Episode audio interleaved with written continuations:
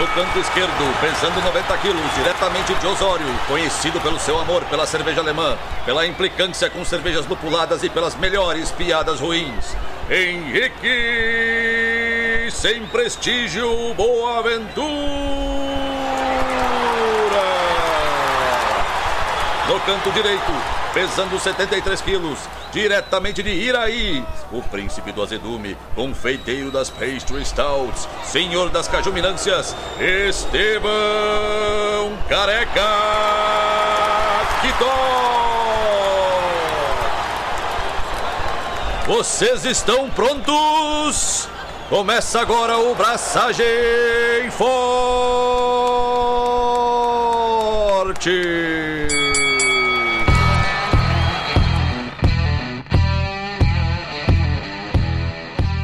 E aí, galera, Estevão da Suricato aqui. Alô, Loite, Henrique Boaventura, e eu estou sendo julgado nos últimos minutos por tomar café solúvel. E hoje, gente, nós estamos com duas pessoas aqui para falar sobre café com cerveja, cerveja com café e falar sobre café em geral. Nós estamos com o Rudy Fávero.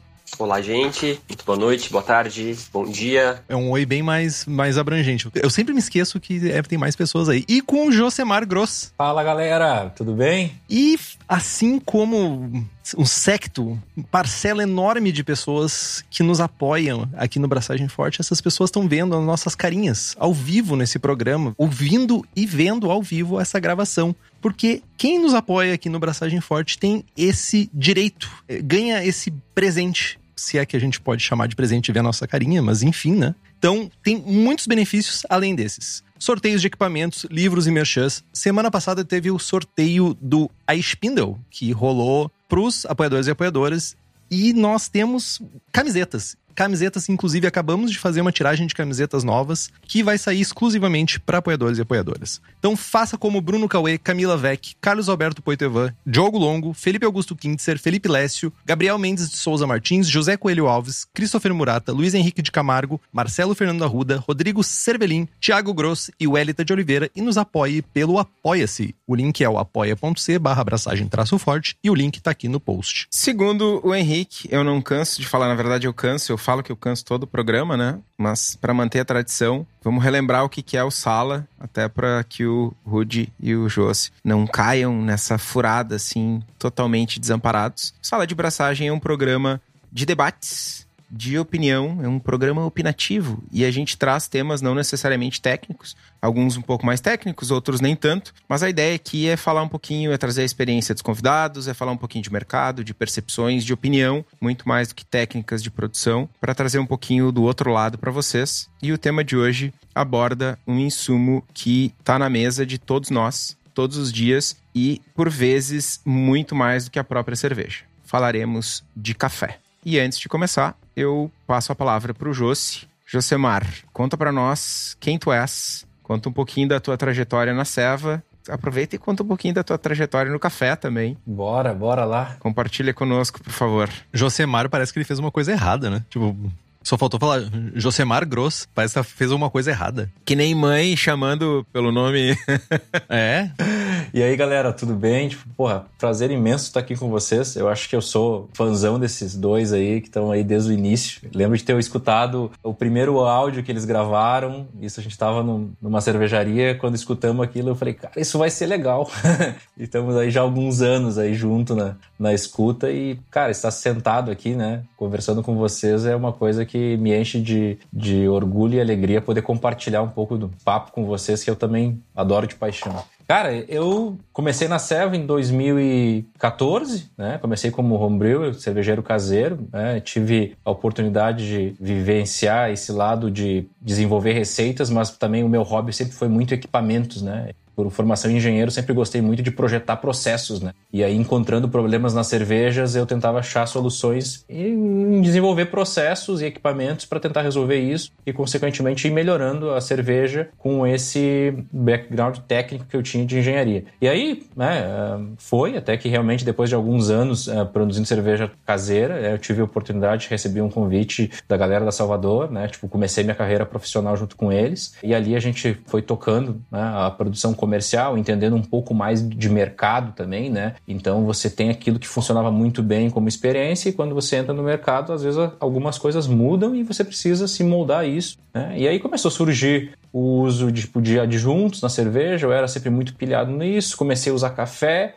e até que chegou um ponto em que começou a me despertar muito aquela coisa que, cara, parece que eu estou encontrando limitações, né? Eu consigo chegar em resultados somente com esse café que eu encontro. Será que eu não consigo manipular esse resultado? Não consigo de alguma forma dar uma assinatura para quando eu for usar café na cerveja. E aí, estudando e tal, comecei a estudar métodos de. Comecei a perceber que tinha várias variáveis que mudavam, que não era só botar duas colheres de pó e jogar água ali que, fervida que ia sair café. E aí, entendendo as diferentes formas de métodos, comecei a entender que existia a torra por trás disso e disse, cara, vamos entrar de cabeça nisso, né? E aí até que surgiu a oportunidade e um convite de um do hoje meu sócio, né, do Guilherme Docin, que é o designer da Dude, né? A gente chegou num, num convite assim juntos para tentar formar um negócio onde a gente pudesse realmente dedicar parte das nossas vontades no café, ele na parte de design, brand, comunicação, etc, e eu na parte mais técnica, científica do negócio, a criar uma marca de café, né? Essa marca já tinha sido conceituada por ele e eu enxerguei ali a possibilidade então de começar a torrar café realmente torrar café e dar uma assinatura para isso. E aí, com, consequentemente, as coisas foram andando juntos, né? Entre café e cervejaria. Daí, no, no ano passado, com a minha saída da Salvador em, no, início do ano, as coisas foram rolando, surgiu a oportunidade de voltar para o mundo da cerveja, assim, e ali eu enxerguei a possibilidade de, cara, talvez tá aí uma oportunidade de fazer uma coisa que eu sempre gostei, que é, tipo, trabalhar por projeto, sabe? É, nem tanto assim, tipo, às vezes muito focado numa linha de produção, numa sequência, mas sim trabalhar com, cara, eu quero fazer fazer isso. Então tá, então vai levar três meses. Tá, tenho três meses para trabalhar com isso. Vamos trabalhar quatro meses em cima disso. E aí tinha tudo a ver para porque o trabalho que a gente fazia na Dude era muito disso, né? De laboratório, teste, ensaio e tal. E aí casou legal, sabe? Tipo assim, hoje a gente, né, tem essa veia cafeinada na, na cerveja da, da, da, Dude, mas também não se limita a isso, né? A gente realmente gosta muito de trabalhar também com estilos base para também, a partir desses estilos base, poder trabalhar de uma melhor forma em adjuntos, né? Então a ideia de usar adjunto é realmente.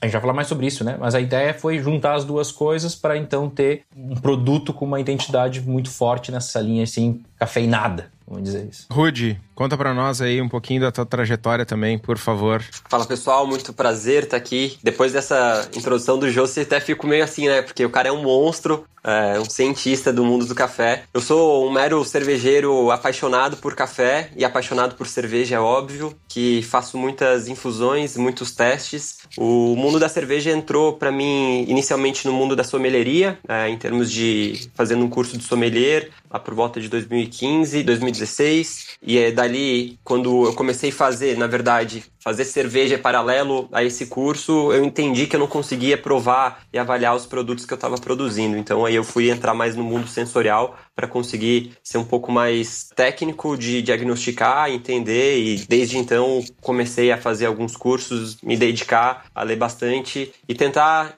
aperfeiçoar minhas produções. É, profissionalmente, a primeira oportunidade que eu tive como cervejeiro foi na Sunset Brew, cervejaria de Santa Catarina, e lá eu já tive aí puxando para o mundo do café e cerveja algumas oportunidades de fazer cervejas com infusões de café. Lá a gente conquistou seis prêmios brasileiro em 2019 e em 2020 com cervejas né, nas coffee beers. Então sempre tentando buscar essa infusão, essa, essas ideias de colocar esses dois mundos. O café ele veio um pouquinho antes, necessariamente da cerveja. Quando eu estava numa viagem em 2014 no intercâmbio que estava fazendo, quando estávamos eu e minha minha esposa atual Lívia estávamos na Noruega em busca da aurora boreal. A gente parou numa cafeteria e pedimos um café. E eu tive audácia e normal, como muita gente faz, enfim, pedi açúcar pro barista que me serviu o café. E eu tive um serviço exemplar. Ele me explicou toda a relação da torra que ele estava utilizando naquele produto, como ele preparou o café e o porquê não tinha necessidade. E aquilo me marcou muito e eu falei, cara, essa bebida é muito mágica, eu consigo extrair muito mais, eu posso trazer muitas informações sensoriais de, de desses produtos. Então, o café ele já veio junto comigo aí um pouquinho antes da cerveja.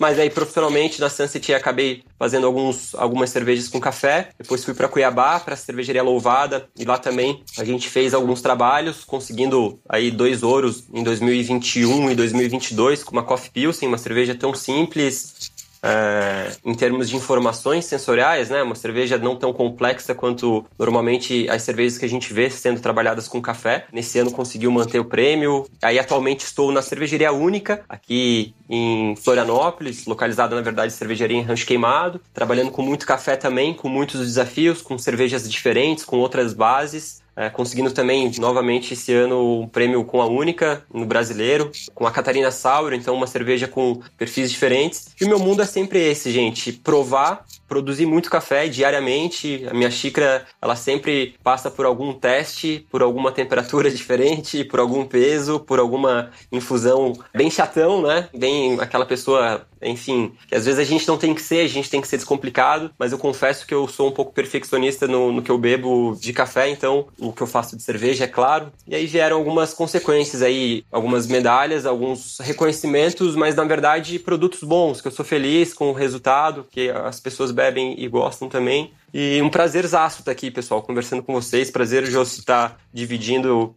essa sala e poder aprender, compartilhar. E vamos que vamos, gente. Prazerzão mesmo. Eu não tenho nem por que estar tá aqui, gente. Sério.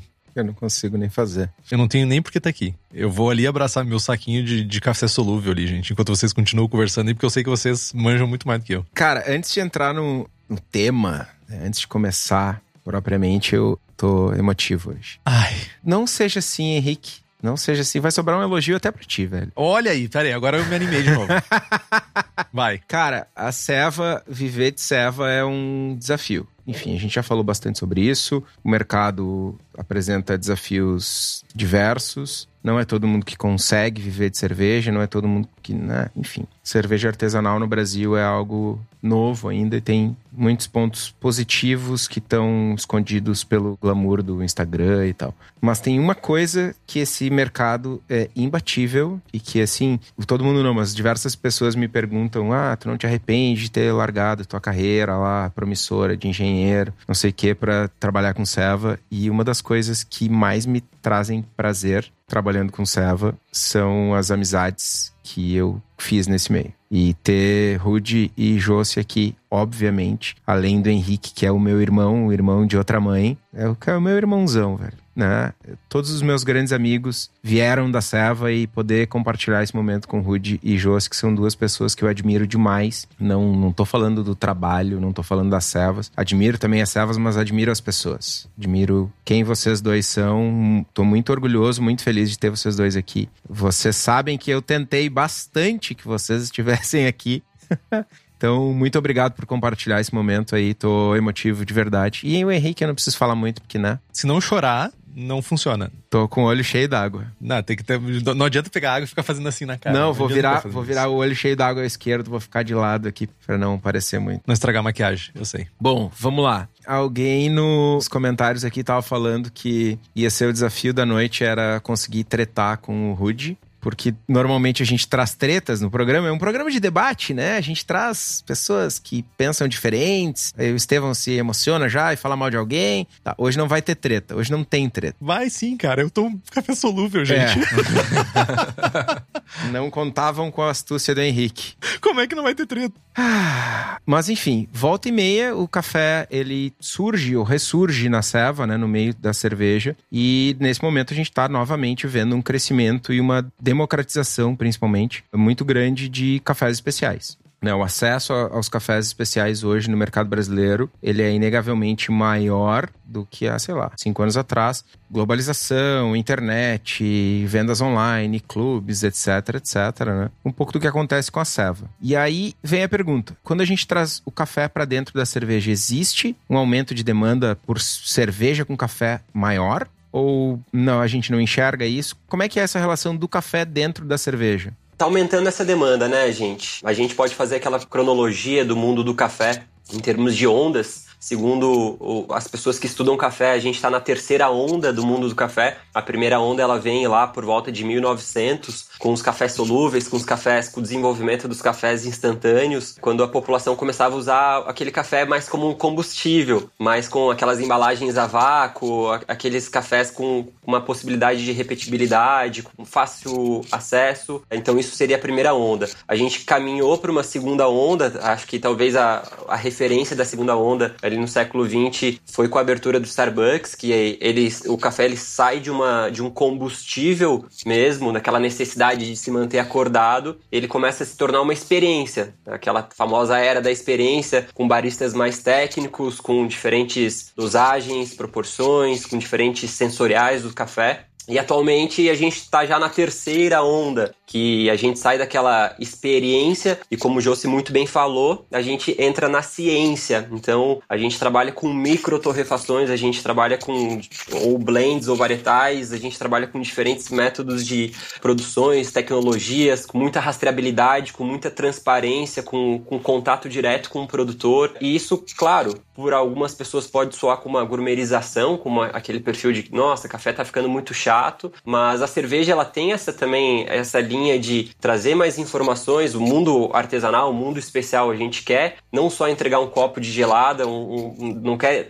que a pessoa fique bêbada, assim como eu também não quero que a pessoa tome um café somente para ela se manter acordado. Então, quando a gente une essas duas experiências, essas duas ciências de conseguir trazer um sensorial, por muitas vezes a gente vai trazer aquela memória afetiva de que, poxa, Olha só, essa cerveja é clara, sem muita informação, ela tem aroma de café. Lembra aquele café da manhã que eu tinha com meu avô. E isso é magnífico. Então, quando você consegue quebrar algumas barreiras, conseguir mostrar que café não necessariamente é amargo, que isso pode ser um defeito e que na verdade ele vai trazer mais complexidade para a cerveja, a demanda ela aumenta muito mesmo. É claro que diferentes locais, diferentes mercados, diferentes regiões do Brasil, eu tive essa feliz possibilidade de morar no Centro-Oeste no ano passado, atualmente moro no Sul e vejo diferentes percepções do público, como que ele aceita uma cerveja com infusão de café. O café em alguns lugares ele ainda tem aquele é associado com uma bebida amarga, uma bebida que precisa ter leite, que precisa ter açúcar. Em outros lugares as pessoas já entendem que, poxa, o produtor ele é totalmente sustentável, ele a torrefação que está processando esse café, ela tem máximo respeito da onde veio, da origem, da micro origem desse grão. Então tudo isso agrega, traz mais adeptos para o nosso meio. O mercado está crescente, graças aos mestres de torras como o Josi aí, muitos produtos de excelente qualidade estão conseguindo ser, ser desenvolvidos e estão entregando esses resultados. E a gente trabalhando bem na cerveja, infusionando legal, a gente consegue resultados muito positivos. Toda essa parada de cervejas de origens, de aromas, de sabores, de sensação de boca, de coloração, a gente consegue entender também no café. E quando a gente desenvolve esse paladar, a gente desenvolve essa, essa ideia, a gente é um mundo sem volta. E espero que o mercado cresça cada vez mais. Está crescendo e tem muito espaço ainda, né? Eu compartilho bastante com essa introdução que o Ruth falou realmente, porque essa demanda ela, ela existe. Eu também considero que essa demanda ela está muito vinculada a essa, essa relação que tu tem com o adjunto café, né? Ele faz parte da nossa vida e ele é uma coisa comum, de senso comum entre as pessoas. Agora, essas características que a gente está conseguindo com cafés especiais, ele nada mais é do que um jogo de harmonização. E aí começa a ficar um adjunto bom de você trabalhar e que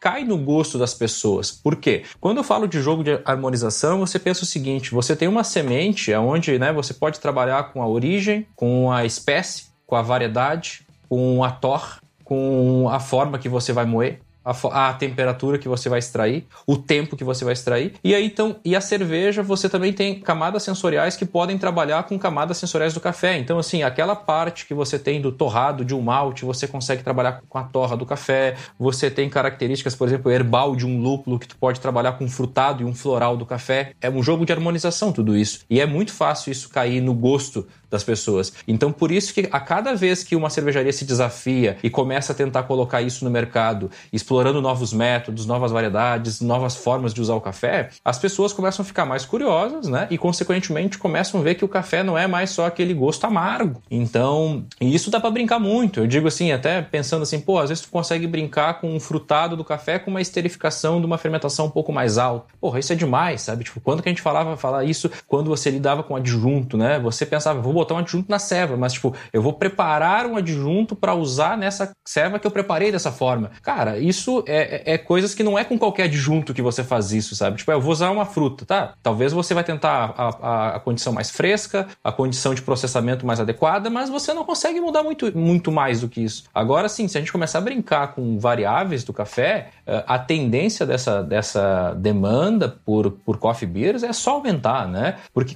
a gente começa a se desafiar, como o próprio Rudy já falou, tipo, com Catarina Sours, com, com estilos leves que são mais delicados. Tipo, quando você vai trabalhar uma coffee pills, por exemplo, porra, é delicado. Isso é muito fácil o café passar e não ficar agradável. Então, assim, não, não basta o fato de dizer eu sinto café nessa cerveja. Ela tem que existir um conjunto harmonioso, né? Tem que sentir que aquilo é agradável que te dá vontade do segundo gole. A gente, assim, na, agora olhando a parte do café, né, que eu estou também inserido de uma forma digamos, mais na, na, na, na fazenda, no grão mesmo, a gente passou muita dificuldade esse último ano. A gente passou recentemente, por exemplo, por uma. em algumas regiões, né, por estiagem, então realmente isso comprometeu muitas coisas, geada. Então, assim, ah, rolou muito prejuízo para as fazendas, tanto ao ponto de não ter café, quanto ao ponto de ter que reconstruir essas lavouras e, por consequentemente, a gente ter uma dificuldade maior também para conseguir o café. Então, assim, ao mesmo tempo que está aumentando a demanda por cervejas com café, a gente aqui caçando cafés também tem essa dificuldade porque a oferta diminuiu drasticamente, né? E aí cada vez fica mais o desafio, tipo assim, tu tem ao mesmo tempo que entregar um produto que a expectativa está cada vez maior e na outra ponta você está com N dificuldades tentando resolver,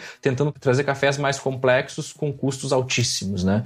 Em função desses ocorridos que tivemos no último ano. Eu me pergunto realmente, cara, fazendo um paralelo com a Seva, assim, o quanto o consumidor não vou dizer a grande massa, mas tipo fora daquela micro bolha de consumidores que realmente consomem e entendem cafés especiais, o quanto que realmente faz diferença Uh, eu quero falar sem soar agressivo. Sou agressivo, a gente tá aqui para isso. Tu dar rodeio não vai te levar para onde tu tá querendo ir. Não vai, não vai. Mano, tipo assim, ó. Se eu largar uma ceva muito bem feita com mosaic e goiaba, qual a diferença de eu largar uma ceva muito bem feita com citra e goiaba para o consumidor de artesanal médio? Eu não vejo esse consumidor, na minha experiência, na minha vivência, que é exclusivamente minha e limitada, eu não vejo o consumidor percebendo muito dessa diferença. Muitas vezes me parece muito mais o desejo do cervejeiro, a busca do cervejeiro em trazer isso que o Josi falou. Vou fazer um produto harmonioso em buscar a melhor cerveja possível e imaginável, mas tipo eu fazer um, uma ceva super aromática com sei lá, Ariana e Summit ou com Citra Mosaic. Se elas estão aromáticas e entregam os mesmos analíticos de qualidade, eu não vejo o consumidor fazendo essa diferenciação. Como é que é isso no café? Partindo da premissa inicial de que os produtos estão harmoniosos e bem feitos, né? É uma pergunta dois em um. O quão o perfil do café, da origem, da torre, etc, etc, se transmite para a cerveja ao passo que isso está, de certa forma, diluído? E o quão avançado ou quão entendido é o nosso consumidor hoje para realmente enxergar esse valor além do marketing. Porque uma coisa é eu dizer é o que eu digo no rótulo, né? A minha cerveja tem dried citra e mosaic. Nossa, vendi. Subiu dois pila no preço da lata do que eu dizer que é dried Magnum, tá ligado? A, além do marketing, o quanto vocês enxergam que o consumidor percebe essa qualidade? Eu ia comentar só um, um, adendo, eu ia falar exatamente sobre isso, porque à medida que o corredor de café aumenta no supermercado, e a gente vê isso nitidamente hoje, tipo, diminuindo a quantidade, sei lá, de erva de chimarrão e de chás e aumentando drasticamente a quantidade de cafés e a variedade de cafés, muitas vezes as pessoas ainda olham pro café, ah, eu vou pegar o café saborizado, com caramelo, eu vou pegar o café com canela, eu vou pegar esse outro café aqui, muito porque eu sei que é um café especial, mas sem saber o o quão o especial traz. É isso que eu vejo muito assim. É o especial por ser especial, sem entender o que realmente é esse termo especial, gourmet, esses outros adjetivos que hoje estão em volta do café. Então, acho que está muito relacionado a essa pergunta que o Estevão trouxe.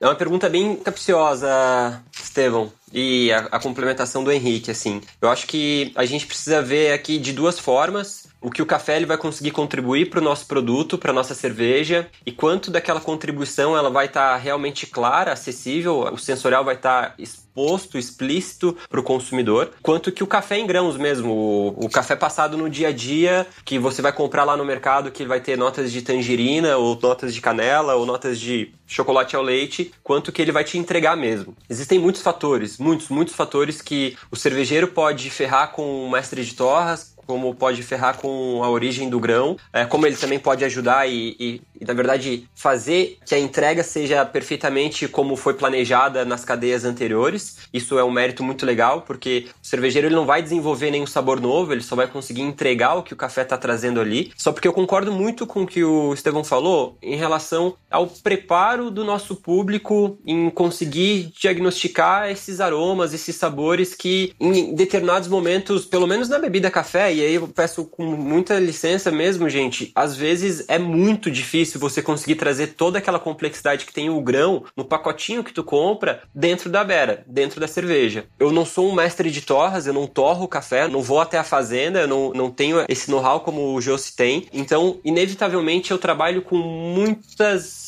tentativas e erros dentro dos grãos. É claro, eu me baseio por alguns parâmetros, variedades, as torrefações, a base da cerveja que eu tenho, mas não é uma matemática simples de, putz, tem tangerina no meu grão. Eu quero pegar uma Catarina Sour de maracujá e quero complementar mais esse perfil cítrico. Bota ali que tu vai ter um café com tangerina, vai ficar uma cerveja muito interessante não necessariamente vai funcionar. E pelo meu histórico de tentativas, normalmente não funciona. Claro, por muitos fatores. Talvez por primeiro fator pela minha incompetência de conseguir fazer essas extrações, porque tem muitas variáveis: a forma, o grão, o cold, a fervura, a fermentação, aonde você vai colocar no teu processo. Mas o lance que eu trabalho particularmente, Estevão, e tento colocar nos produtos que eu faço é conseguir trazer alguma memória, algum perfil que remeta café para pessoa, não necessariamente ter uma complementação muito, sei lá, vou usar um exemplo da citricidade que eu já usei, ou da acidez, ou de cafés que passam por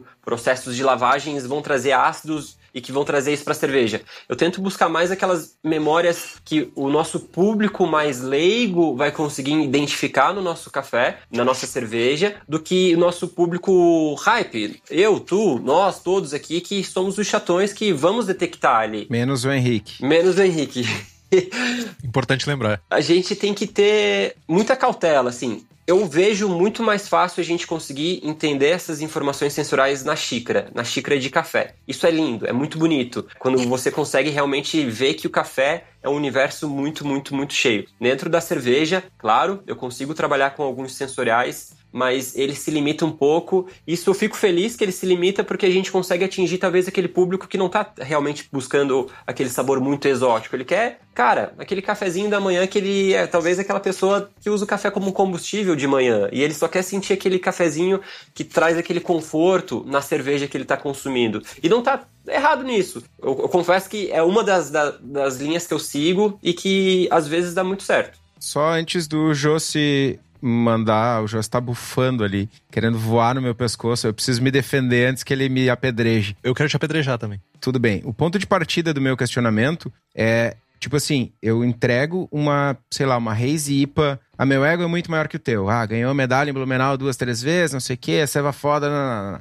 Largo por um consumidor, pro meu tio. Compra IPA na gôndola do supermercado do Esquilo aqui em Porto Alegre. Ele, eu, ele me, ah, o que, que é isso aqui? Ah, é uma Double IPA. Ah, boa. Ah, mas eu tomei a da marca X que vende na gôndola e é igual. Igual caralho, meu filho. Igual caralho. Tu tomou um troço doce cozido e tu não sabe de. Saca? É diferente. Mas o meu tio lá, o meu vizinho, não consegue perceber essa diferença. Aí, daí o meu questionamento pro café. O quão a gente, quanto que a gente consegue avançar. Não tem nada, não precisa bufar, Josi. Calma. Não, não, não, não. Eu tô enxergando agora quatro tópicos. o, teu, o primeiro teu, o do Henrique, o Rude tocou num ponto agora que é o principal que eu quero conversar sobre esse. E agora tu tocou no quarto. Esse quarto é muito fácil de tu pensar. É o seguinte, é em qual nicho tu quer atuar, entendeu? Porque a partir do momento que tu tá determinado a atender um, um nicho, que é o cara que entende, o cara que acompanha concurso, o cara que tá buscando medalhada, que não é o cara que vai no supermercado pegar o da gôndola, esse teu nicho existe um tamanho, né? A partir do momento em que tu, tu satura o atendimento ao teu nicho, tu vai ter que escoar isso em um, num outro pedaço e, consequentemente, vai pegar essa outra fatia que não vai entender esse produto e tu vai ter que estar tá preparado a escutar. Ponto. Esse eu acho que é, o, é esse do último tópico, tá? Agora eu quero conversar sobre, sobre esse do Rude, cara. Eu acho esse o ponto crucial quando tu começa a falar de vou usar um café na cerveja. Pra gente uh, compartilhar um pouco, assim, como é que a gente define aquele sensorial que vai no pacotinho que quando tu escolhe o café para usar na ceva, que as, muitas vezes é o principal erro, sabe? Tipo, eu pego as notas sensoriais e imagino, isso vai ficar lindo na ceva. Ali começa o primeiro erro da utilização de café, por quê? Aquelas notas sensoriais, elas começaram a ser definidas por uma metodologia baseada na SCA, que é uma, uma, uma um, que é quem regulamenta as provas de café, que define, assim como a gente faz uma prova no BJCP lá, que a gente analisa por, por grupos, no café é da mesma forma, né? A gente tem uma relação de, de café por água, né? Imagine tudo isso que eu vou falar, se isso vai dar exatamente igual na ceva. O que eu estou falando agora, fique imaginando se na ceva realmente vai sair exatamente aquela notícia. Então, assim, tu usa lá um, um padrão de 5,5% de diluição desse, do café na água, a uma temperatura é, de 92 a 94 graus. Antes de infusionar isso, tu vai fazer uma prova de fragrância, que é logo que tu moeu, tu vai cheirar e vai anotar. Então, ó, senti frutas vermelhas no aroma do grão recém-moído. Aí você vai fazer o que depois? Vai infusionar esse café com água, né? Ele vai então ali, vai soltar alguns voláteis, você vai sentir o aroma, então a gente teve fragrância, teve aroma, e você vai tomar nota disso. E aí então vai ficar por em torno de 4 minutos essa infusão rolando, para depois, aonde vai se formar uma crosta em cima desse, imagina um recipiente ali de 200 ml, 150 ml, você vai quebrar essa crosta e vai ver que aroma que vai liberar naquilo e vai tomar nota daquilo. Então, a partir desses minutos passando, a temperatura do café também vai vai diminuindo. E porra, você estava sentindo aromas a 94 graus, estava sentindo agora aromas na quebra da crosta que já chegou a 80 e vai esperar esse café aos poucos o tempo vai passando para 8 minutos, você vai fazer a prova dele, vai limpar, vai tirar a crosta e vai provar. E vai sentir notas de frutas secas. Cara, tudo isso, o key grader, que seria um avaliador de qualidade do café, vai tomar nota disso, vai pontuar o café, que é o que vai determinar ele com relação a a, se ele encontrou defeitos ou não, estou simplificando um pouco, e vai desse laudo. E muitas vezes desse laudo, é, muitas torrefações vão pegar isso e vão colocar no pacotinho. Às vezes não, ela não tem um upgrade interno, ela não vai simplesmente fazer uma contraprova, né? A gente na Dude gosta muito de fazer sempre a contraprova. Então a gente coloca aquilo que a nossa torra consegue apresentar. Então tudo isso a gente fez em qualidade de extração de café. Não falamos de cerveja ainda. Eu nem pensei no meio alcoólico, nem pensei no meio com pH diferente. Eu tô com água aqui com pH neutro, estou com limites de sais também pré-estabelecidos nessa água de, de ensaio que fazia parte da avaliação. Então já começa por aí, sabe? Tipo, é muito importante quando tu for querer escolher esse café para determinar, para dizer que vai fazer diferença ou não uma variedade, um perfil de torra, é tu tirar o teu próprio experimento, sabe? É saber como que aquele grão que você escolheu, aquela torra que você escolheu, se comportou naquela base de cerveja. Não sei até se eu posso me alongar um pouco aqui, mas eu, eu tipo, gostaria de compartilhar uma metodologia que eu gosto muito de usar quando a gente fala de coffee beers, que é o seguinte: se for possível, principalmente quando você tem uma cervejaria, é tu tentar ter uma matriz sensorial, tá? Nessa matriz imagina o seguinte: a gente ter assim de um lado origem, variedades, dependendo da, da condição que você tem, desdobrar melhor. Mas senão você pode simplesmente pegar, por exemplo, processos, né? Natural, lavado, cereja descascado, já é, basta. A gente conseguiu fazer isso um pouco mais desdobrado. Então a gente pega região, então a gente sabe que o terroir de cada semente faz muita diferença. Então trazer algo da Chapada Diamantina vai nos trazer um resultado muito singular. Trazer algo do Caparaó, a região do Caparaó, vai trazer um resultado também muito particular. Então a gente separa isso e do outro lado a gente começa a separar em bases de cerveja. Então bases claras com baixo teor alcoólico, com baixo amargor, bases claras com médio teor alcoólico, com médio amargor, e assim imagine, né? O que diferencia essa potência para receber então esse grão? E a partir dali começa a notar. Cara, quando eu infusiono isso numa base de stout, as percepções que eu tenho, hum, perfeito, dá para abrir. Por que abrir? Porque eu posso trabalhar isso com um grão inteiro, com o grão moído e posso ainda variar, pensa assim, eu posso ainda desdobrar isso em processos de extração, tá? Então,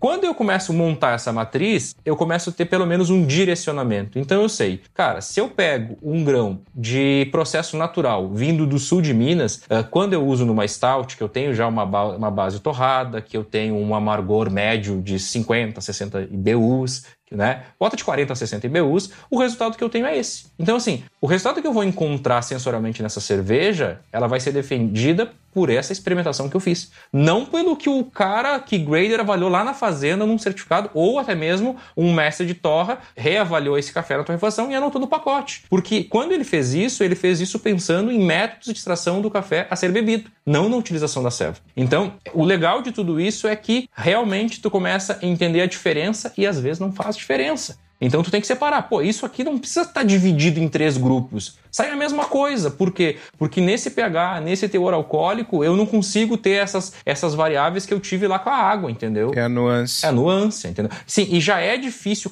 pensem comigo, né? O quanto difícil é, às vezes, tu captar essas notas sensoriais na preparação do café, que muitas vezes o Rude falou que, cara, diariamente ele brinca com temperatura de água. E às vezes tem o seguinte: eu peguei essa nota de frutas vermelhas uh, depois do quinto dia até o décimo desse grão. E após isso eu já não sentia mais. Pô, então o auge desse café café era do sexto ao décimo dia. Tu usou quando ele na ceva? Cara, daqui a pouco tu torrou e usou. O café tava cheio de CO2 ainda, que tu precisava desgaseificar para então desenvolver essa nuance daquelas frutas vermelhas. E tu bota lá na, na ceva que, não, cara, essa ceva aqui, ela te traz notas de frutas vermelhas do grão do café. Tipo, traz? Mas tem uma coisa bem importante nisso, Josi, que é o seguinte. Eu super entendo esse ponto porque acho que todo, todo mundo que tá aqui, tirando eu, que fiquei mais de cinco anos da minha vida sem tomar café e não tenho tanto apreço. Eu consigo apreciar um bom café, mas ao mesmo tempo eu não sou a pessoa mais ávida a buscar essas experiências. Mas tentando fazer esse paralelo com a cerveja, a gente já tem uma dificuldade hoje enorme de fazer as pessoas notarem a cerveja pelas qualidades da cerveja e não por hype ou não por aromas e sabores determinados que todo mundo aqui é apaixonado por cerveja quando faz uma ceva olha e diz assim não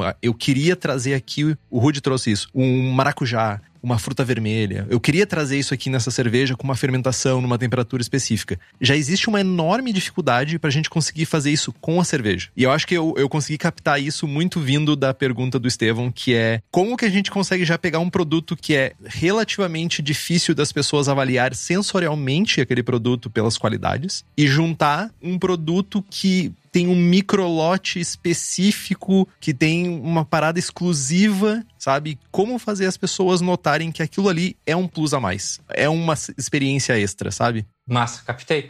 Eu acho que agora, eu, eu é assim, é essa. Dá para fazer uma treta.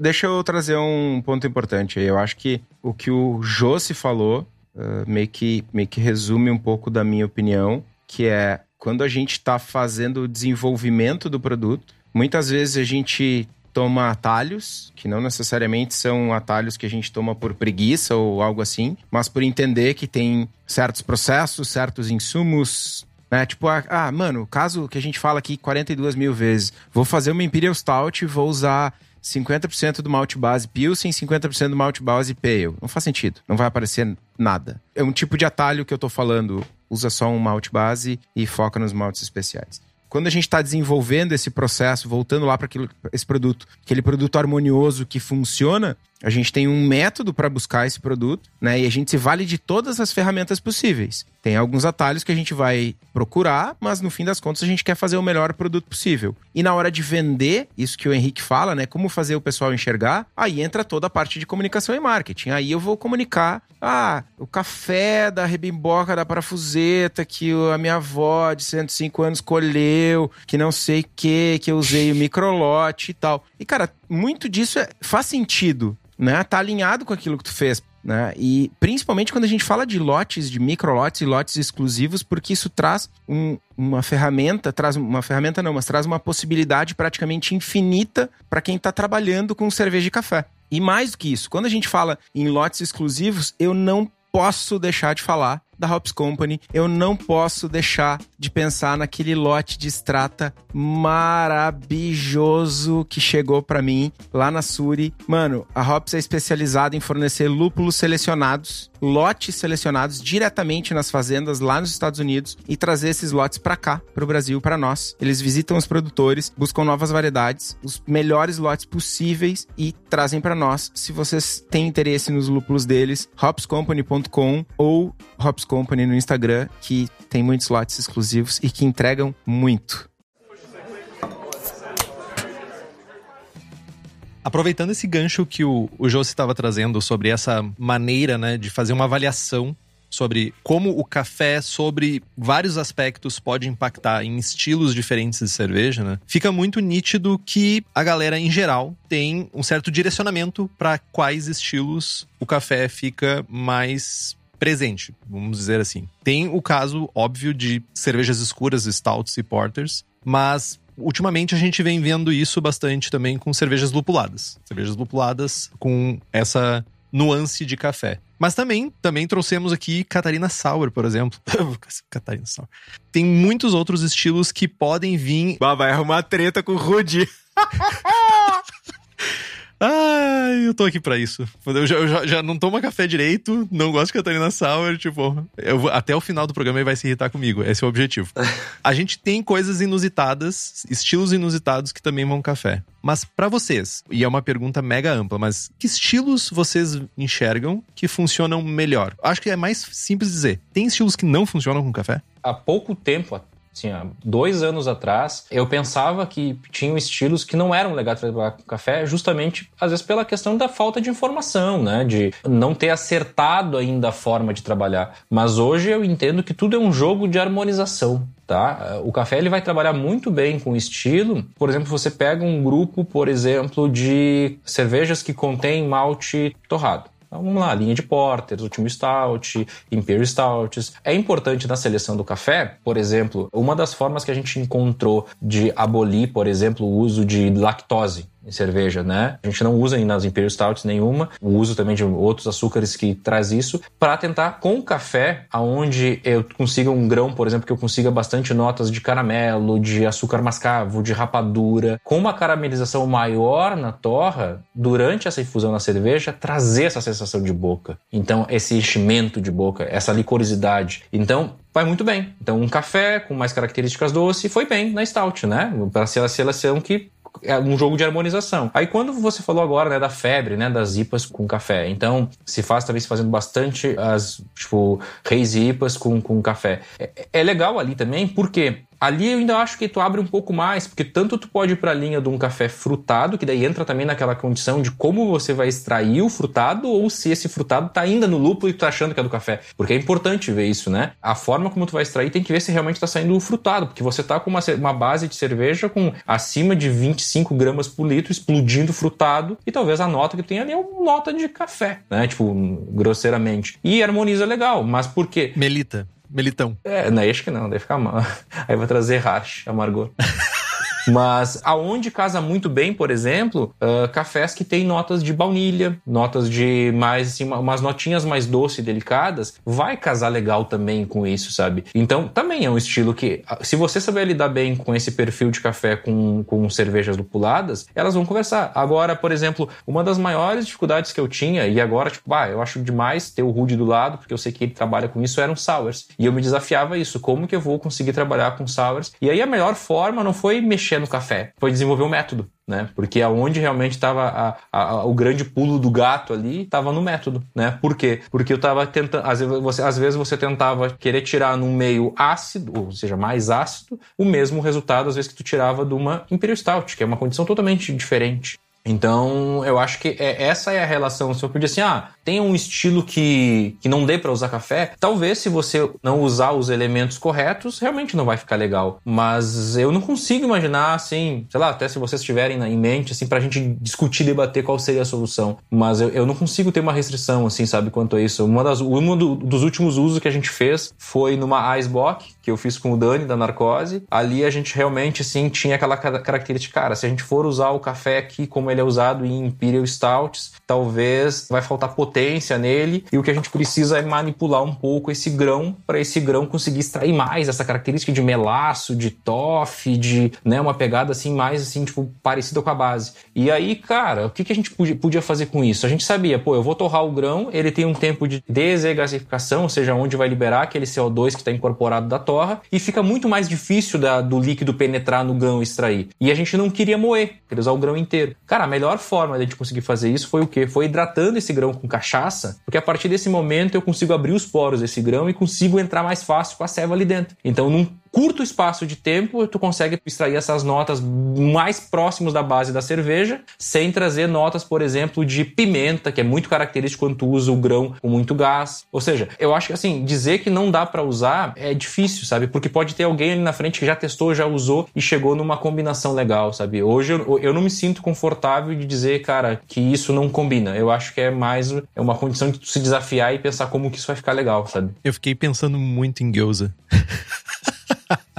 deixa, deixa eu aproveitar que o, o Jossi trouxe sobre uh, cervejas ácidas e o Rudy falou sobre essas experiências com Catarina Sour. E veja bem, eu falei Catarina, eu não falei o termo que eu uso normalmente por respeito ao Rudy. Bom, mostrou muito respeito, hein? Viu? Tá louco. Nem eu ganhei esse respeito aí. Porque eu não quero ser essa pessoa. Eu não quero me tornar o Estevão. É isso que eu não quero me tornar o Estevão nesse lugar aqui. Mas como é que é essa experiência tua, Rudy, com café e com cervejas ácidas? Como é que é essa experiência para ti? Com certeza foi. A, a, as Catarinas da Única são, foram, foram e continuam sendo as cervejas mais difíceis que eu já trabalhei com café. Eu consegui trazer o perfil que eu desejo, porque eu sempre tenho um, um objetivo. É, é, as pessoas normalmente me perguntam: ah, me recomende um grão aí, Rudy, quem você está usando, quem é a torrefação, qual é o perfil. Você precisa saber onde você quer chegar, o que você quer entregar naquela tua base, seja uma Imperial Porter ou seja uma American Lager, ou seja, uma Catarina Sour com morango, né? Então, a partir do momento que a gente tá com as sours, com as bases muito ácidas, é,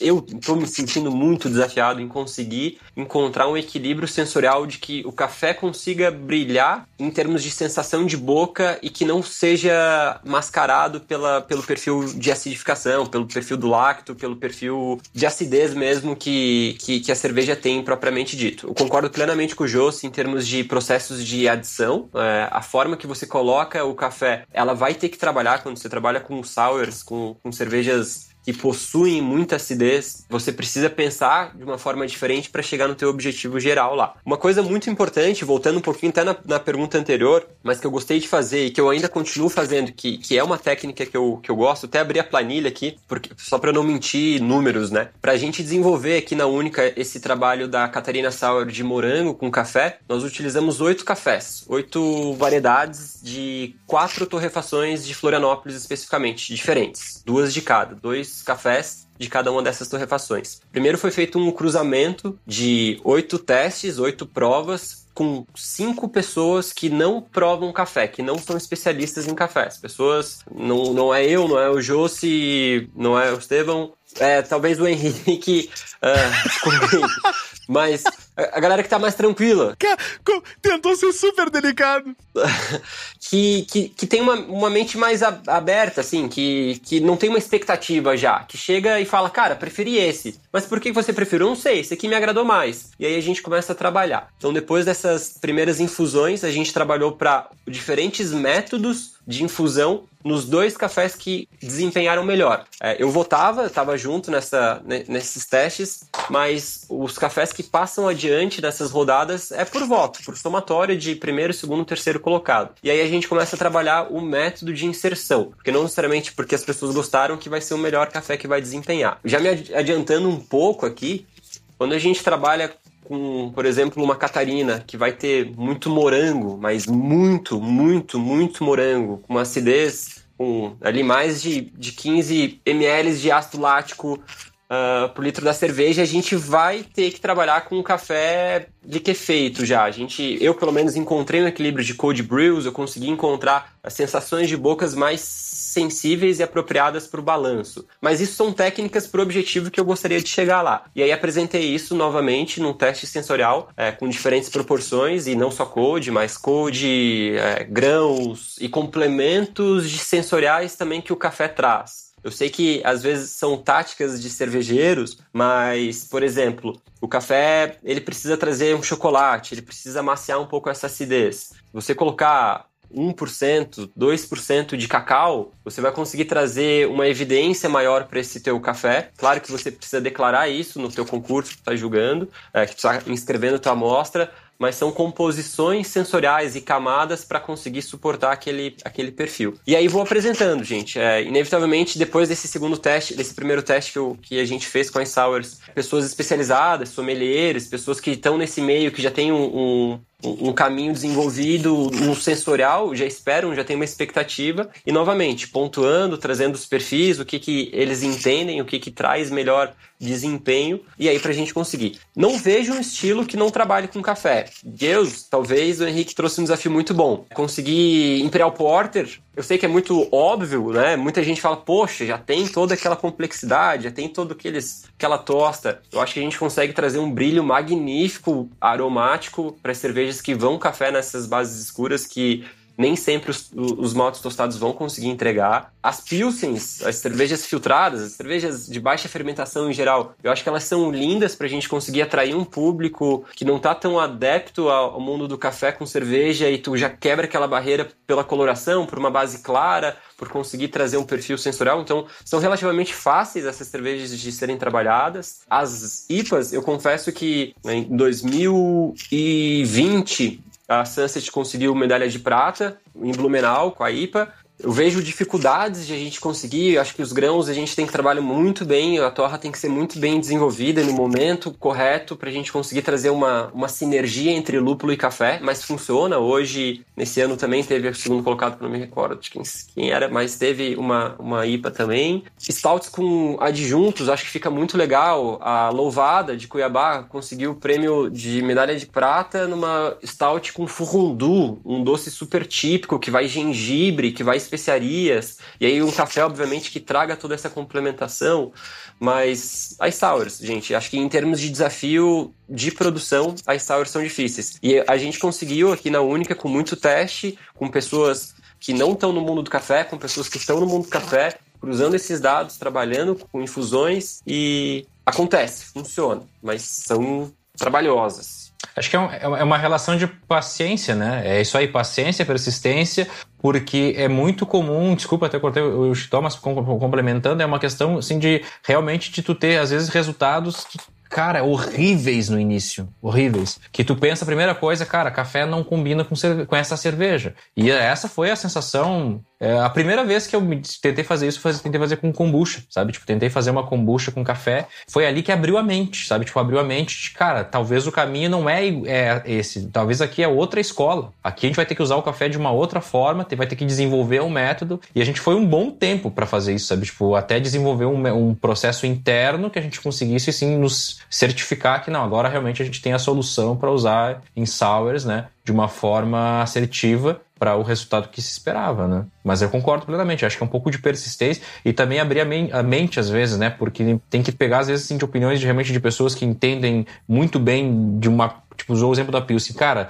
primeiro, é, é, essa Pilsen é alguém que, tipo, bebe ela e diz, não, ela tá muito bem elaborada, ele tem a base do lado. E ele toma aquela versão com café e fala, cara, realmente ele veio aqui e, digamos assim, complementou essa experiência que eu tinha da base, sabe? Enfim, até mesmo o ponto de tu pegar um leigo que, cara, isso é agradável. Ele toma e acha agradável, né? Porque essa é uma cerveja que, que vai chegar, num, às vezes, na mão de que não é sempre só um especialista em cerveja, não sou especialista em café, né? Acho que tem que ter essa harmonia rapidamente vou sair da pauta. Acontece eventualmente no meio do programa sair da pauta, mas uma pergunta bem rápida que é: quando vocês vão fazer uma cerveja com café? Primeiro é pensado no estilo ou primeiro é pensado no café que vai ser usado para o estilo? O que que vem primeiro? Tipo assim, vou dar um cenário. Recebi um café aqui que tem aquela aroma de mato queimado, que nem os que eu tomo. Isso aqui vai casar muito bem com a cerveja X, com o estilo X. Ou é o contrário. Vou fazer, porque estamos falando com duas pessoas, três,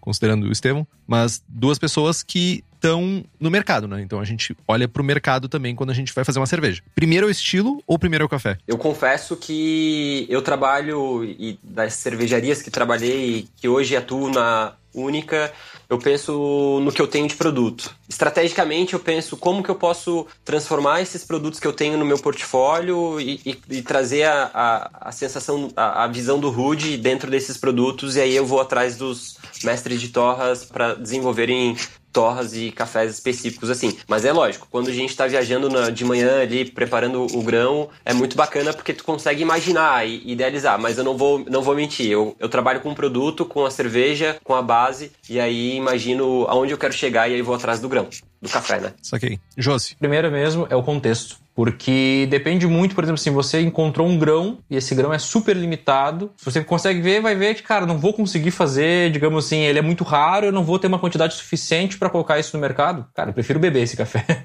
né? Eu prefiro beber ele, então, assim, tipo, é muito do contexto. Mas, por exemplo, se tu parte de um produto, como o Ruth falou, eu quero desenvolver um produto onde, além do café, quero adicionar coco, por exemplo, quero adicionar coco tostado e cacau. Cara, aí eu faço uma engenharia reversa e vou tentar buscar o quê? Eu vou ter um grão que com a inserção aqui nesse conjunto vai funcionar legal, tipo, eu consigo, de repente, algum grão que possa ter uma nota de, de coco que pode funcionar legal com isso? Tá, cara, eu tenho esse grão. Agora sim, tipo, vá, voltamos para base. Porque se você, no meu caso, né, como a gente trabalha com perfis de cafés, tipo assim, muito em microlotes, às vezes eu planejo a cerveja e não tem mais o café, acabou o café. Então, assim, tipo, tu fez todo o plano e acabou o café, não tem o café. Então, eu gosto muito de olhar um pouco do contexto, sabe? Tipo, eu, olhando realmente como, por, como projeto, né? Usando como exemplo agora uh, um caso que foi realmente, ah, pensou na base, pensou no café, o que que tu pensou primeiro? Eu vou dar um exemplo seguinte. Tinha uma coisa que sempre, sempre, sempre, sempre me deixava muito chateado, era às vezes tu desenvolvia uma receita,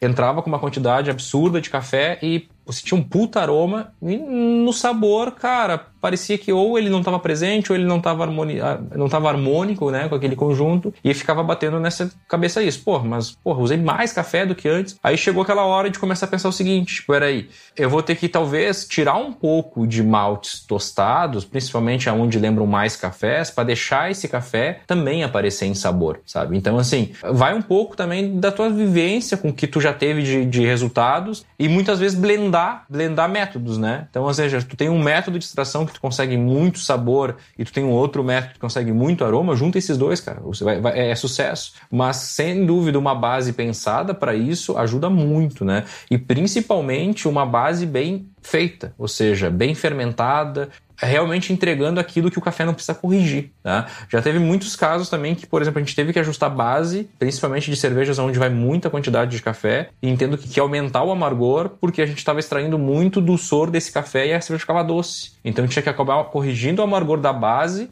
Então, assim, eu, como eu digo, eu acho que é muito do contexto, sabe? De que volume tu quer colocar dessa cerveja no mercado. Vale a pena eu ajustar o amargor de mil litros de uma base se eu tenho café para fazer 200 litros dela? Então faz o seguinte seguinte, eu faço uma base um pouco mais neutra, posso usar de repente depois um extrato de lúpulo para corrigir esse amargor, e aí então, dentro daquele contexto, eu vou adaptar isso. Mas eu acabo, tipo, sempre levando em consideração o contexto, assim, olhando todo o negócio, né? Tanto da disponibilidade do café, quanto também da questão da, da, da condição de fabricação da cerveja, né? Sim, e, e tem um fato que é, não adianta, usar artifício, seja café, seja qualquer outra coisa, para perfumar um erro numa cerveja base não é o melhor caminho, né? E o caminho certo para te ter uma fermentação perfeita, usar os melhores bichinhos para fazer a cerveja perfeita, é conseguir as leveduras na Levtech.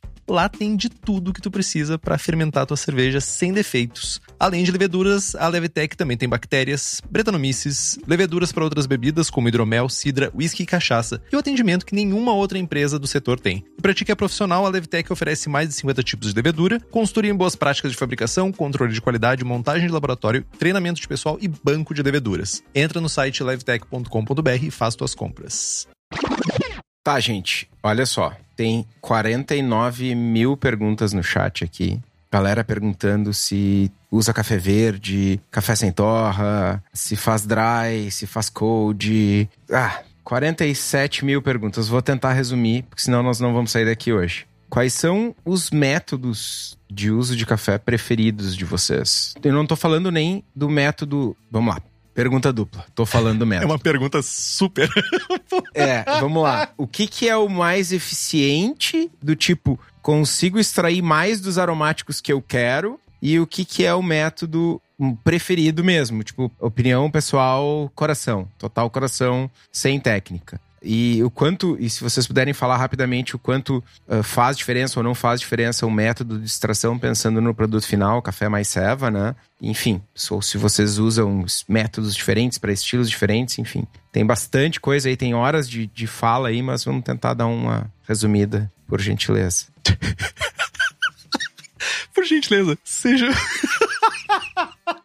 Sejam Que breves. papinho, velho. Estamos em uma hora de programa. Essa pergunta dá, tipo, mais uma hora para cada um, certamente. Sejam breves. Dá uma hora, gente, com certeza dá uma hora. É... Eu sei que é a pior resposta, eu sei que a, a- a tua pergunta foi bem clara, mas depende, cara. Depende. Depende. Depende. Jô, me ajuda aí, meu, porque, cara, velho, qual é teu objetivo? Qual é tua base? Tá, é, mas eu acho que assim, realmente, se a gente for no depende, a gente vai. Não vai chegar numa resposta. Eu acho que, Rudy, compartilha com nós, realmente, cara, o resultado que mais te encanta usando café na cerveja, que aí eu acho que é, fica mais fácil da gente entender e provocar as pessoas. Dizer, cara, realmente, eu nunca tentei isso, vou fazer. eh, enfim. Eu tenho dois. Tenho dois métodos que eu trabalho, basicamente. Que me, me trouxeram medalhas de ouro já em Blumenau. Então, Blumenau, World Beer Awards, Copa Poa, e, e funcionam. Funcionam. E que todo mundo sabe. Eles são, não são métodos difíceis e, e que, que trazem aroma, que trazem sabor, mas, enfim, depende muito. Mas os dois métodos são cold, famoso cold brew. E aí, o cold ele é magnífico de ser usado na cerveja, só porque as pessoas não sabem fazer cold brew. Esse é um problema. Então, as pessoas, elas não sabem preparar um cold. Ah, Algumas pessoas, né? Eu, eu não sabia muitas vezes, eu tive que errar O muito. Henrique, por exemplo, não sabe. É difícil, não é fácil fazer uma bebida boa. Esse cold brew tu fala fazer com ele com a, como se faz realmente o cold que a gente bebe com água ou um cold brew com a base da Não, com, com água mesmo. O cold, o que ele me constrói de sabor, de permanência de base, de sensações de boca e ainda do perfil aromático e, de- e dependendo da, da- da- do aroma da cerveja, se tu quer colocar ela num primeiro plano ou num segundo plano, se é numa IPA, por exemplo, que tu quer que tu vai colocar num concurso cervejeiro que o jurado ele qual é a categoria que tu tá inscrevendo? É coffee beer? Ele espera o café num primeiro plano?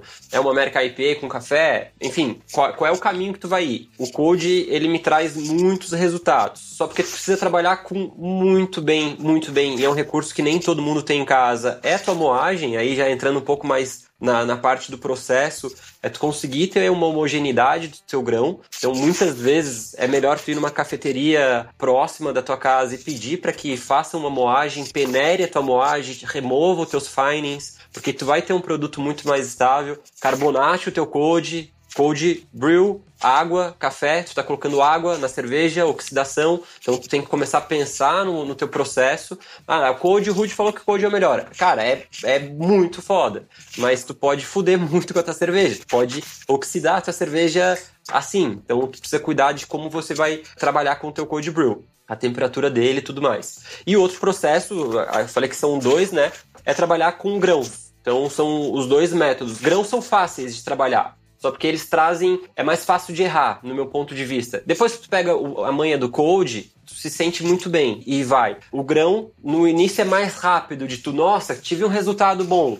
Mas a estabilidade da tua garrafinha ou da tua latinha perante um concurso e uma estratégia que tu vai ter que seguir, dependendo do tempo da entrega da amostra até o dia do julgamento, tu vai ter que dar uma balanceada ali. Então talvez tu vai ter que trabalhar com um café já com uma moagem e não o café em grãos mesmo. Mas, gente, o álcool é, é um solvente melhor do que a água. Então, é como o José falou, tu vai ter, às vezes, infusionar um grão, tu vai conseguir ter um resultado rápido. Tu falando, o José comentou sobre uma, uma infusão ali hidroalcoólica, na, não sei se era vodka, whisky, uma bebida mais...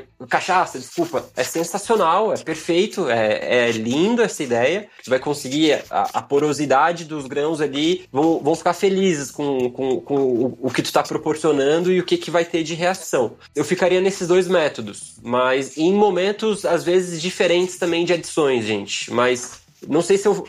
Ó, eu fui rápido, hein, Estevão? Não fui muito depende, cara. Vocês me pressionaram aí. Mas depende muito. Ô, Estevão, para de ficar botando a galera na parede. Mano, tu falou antes que o meu papel era ser escroto, velho. Então estou sendo. Tá, tipo assim, não precisa levar tão a sério, assim. Dá, tenta chegar no equilíbrio, sabe? Nem tão 8, nem tão 80. Nem três corações, nem um café de microlote.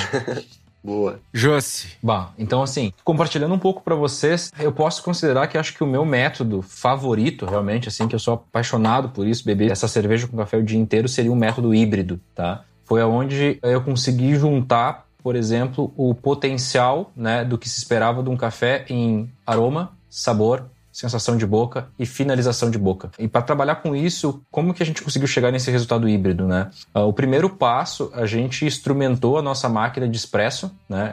Um, a gente adaptou um, um porta-filtro para isso, a gente desenvolveu um sistema com DMFIT, tudo com engate rápido, com entrada e saída de nitrogênio. Então, a gente conseguia extrair o máximo de sabor que aquele microlote entregava, ou seja, assim, realmente ele tinha frutas vermelhas, saía ali um expresso explodindo frutas vermelhas, então moinho regulado para tirar frutas vermelhas, tempo de água para tirar frutas vermelhas e aí coletando essa quantidade de expresso, a partir do momento que ela finalizava a extração, a gente fechava o registro do MFIT, abria o canal de nitrogênio e empurrava instantaneamente esses 30 ml de café para uma serpentina com gelo e automaticamente jogando isso para dentro de um barril né, inerte ao oxigênio. Então todo esse circuito, todo ele isolado de oxigênio e a partir de cada extração um resfriamento instantâneo para evitar a oxidação dele. Com isso, então a gente conseguiu garantir que aquele sabor está presente. Então previamente fazendo testes de blend, né, quantos por cento eu preciso ter de expresso nessa base para ter esse sabor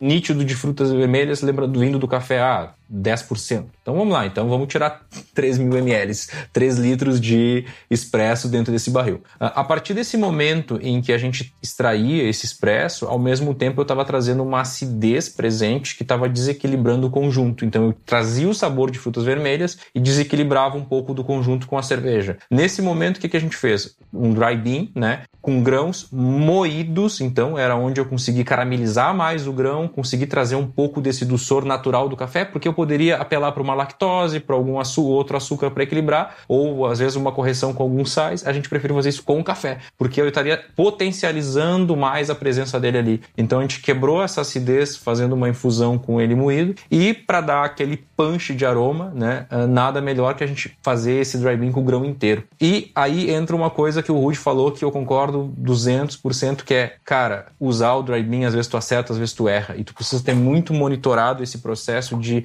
quanto tempo depois da torra, de que forma tu fez isso, porque, cara, tu vai tirar a porra do pimentão se tu não controlar. Mas às vezes, assim, num conjunto pode ser que fique legal, mas às vezes não, pode desequilibrar. Então, é difícil. Realmente é difícil. E aí, uma das formas de quebrar isso que a gente, que a gente conseguiu chegar legal foi o que? Uh, abrir os poros desse grão, né? Fazendo com que essa desgaseificação ocorresse naquele momento que a gente está fazendo. Então, isso deixando em torno de 24 horas ele fusionado em bourbon, a gente potencializou ainda mais essas características de maple, de baunilha, de caramelo, e isso quando entrou em conjunto então com o aroma potente de baunilha, maple, vindo desse grão inteiro infusionado com o doçor desse café que a gente uh, fez uma moagem grossa com o sabor do expresso, foi talvez o melhor resultado com cerveja que a gente fez. Agora vem o contra disso, né? A produção disso hoje ela é muito onerosa, tá? Uh, muito onerosa mesmo. Então assim, a gente não conseguiu, a gente fez, uh, lançou ela uma vez, essa cerveja, com uma tiragem pequena, principalmente pelo receio do tempo que essa cerveja ia demorar para chegar do copo do consumidor, ou seja, então encurtou os espaços. Infelizmente, a gente não conseguiu botar em pontos de venda, porque não sabia quando a cerveja ia ficar parada. Então, a gente, eh, nesse caso, eh, priorizou somente venda para consumidor final. Então, assim, a DUD entrega na casa da pessoa. Ou seja, o tempo é o tempo da geladeira que ela vai escolher para tomar. Mas tendo aquela experiência que ela estava tomando um café ali com maior frescor, com a maior potência que tu podia tirar. A gente poderia chamar isso de tipo, a saturação possível que, que a gente conseguiu com aquele grão. Foi legal, foi uma experiência massa, a gente repetiu ela de novo, ela. Acho que agora, na próxima semana, a gente vai estar com mais uma tiragem dessa cerveja.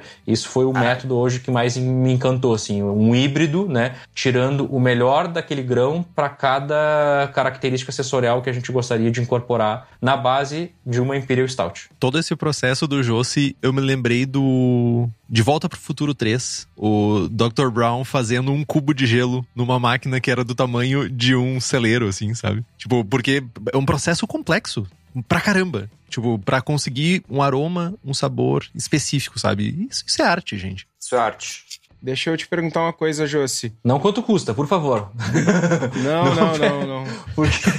Fica tranquilo, eu tô. Ele vai pedir a cerveja que tá, vai sair semana que vem. Daí tu manda duas. Eu tô escolado nessas perguntas difíceis aí. Eu não faço elas porque eu não quero ouvir elas também. Mas tu infusionou os grãos em bourbon e depois tu moeu eles para fazer o expresso, correto? Não, não, não, não, não. Ah, o moído não. Só o grão que. Porque quando. Olha, pensa comigo. Quando você moe o grão, você está expondo os óleos essenciais dele, está abrindo, está aumentando a área de contato e ao mesmo tempo está favorecendo a desgasificação do café. Por isso que quando a gente vai preparar um café que a gente faz aquela pré-infusão, aquela primeira molhada do pó, ali, né, do grão moído, acontece muitas vezes aquelas borbulhas, aquele inchamento, né? O café incha. Ele está fazendo o quê? Ele está desgasificando. Então, quando a gente moeu, a gente cria um processo também de, uh, principalmente de uma oxidação, mas mais, precoce, mas ao mesmo tempo de uma desgasificação. Esse café que a gente hidrata, a gente abre os poros, a gente faz com que isso? Faz com ele com o grão inteiro, que é no grão inteiro. Esse é o dry bean.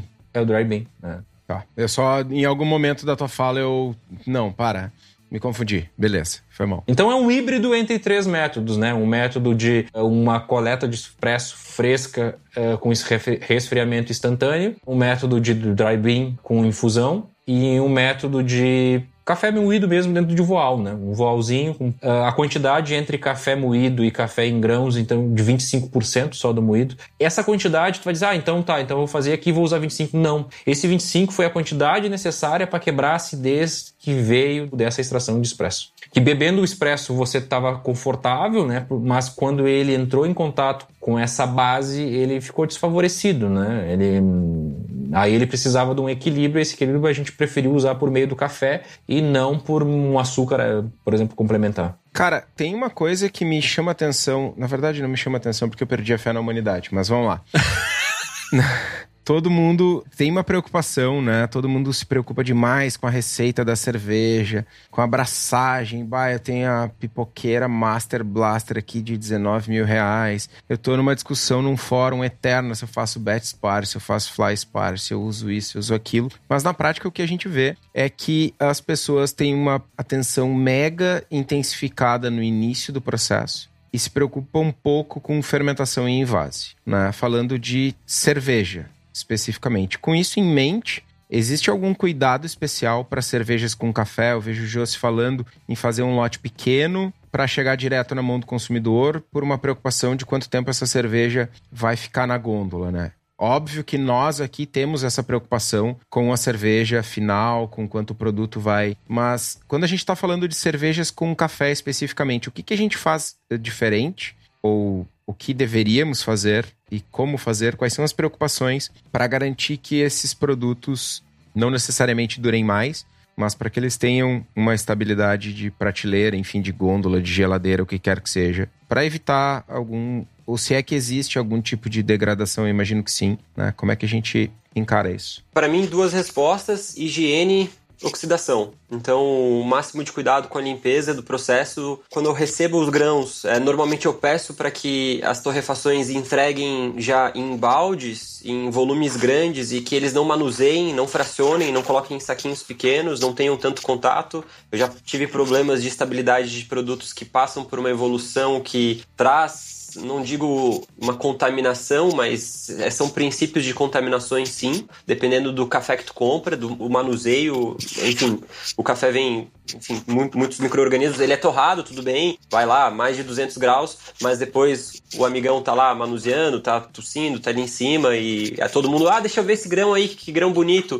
Então, higiene máxima, máxima, máxima. Isso é princípio básico de qualquer cervejeiro, né? É uma redundância que eu tô falando aqui. E a máxima, máxima, máxima preocupação é a oxidação, né, gente? É o invase. Acho que você conhecer o que o teu produto vai se tornar em um mês, dois meses, três meses e até o sexto mês, pelo menos, assim.